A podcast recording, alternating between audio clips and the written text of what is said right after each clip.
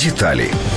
В Німеччині, крім канцлера Ангели Меркель, Обама зустрінеться з прем'єр-міністром Великобританії Терезою Мей і французьким президентом Франсуа Оландом. У Перу Обама прийме участь в саміті Азіатсько-Тихоокеанського економічного співробітництва. На саміт у цілому прибудуть представники 21 країни, в тому числі і лідери Китаю та Австралії. Лідери держав регіону стурбовані долею торгових угод Сполученими Штатами Америки, які наступник Обами обіцяв переглянути або розірвати. На полях саміту запланована зустріч Обами з лідером Китаю Цзіньпіном Сі. Прес-секретар президента Росії Дмитро Песков заявив, що на саміті в Перу також може відбутись зустріч Барака Обами і Володимира Путіна. Двосторонні переговори поки не заплановані, але Песков впевнений, що Путін і Обама матимуть можливість поспілкуватися в кулуарах саміту.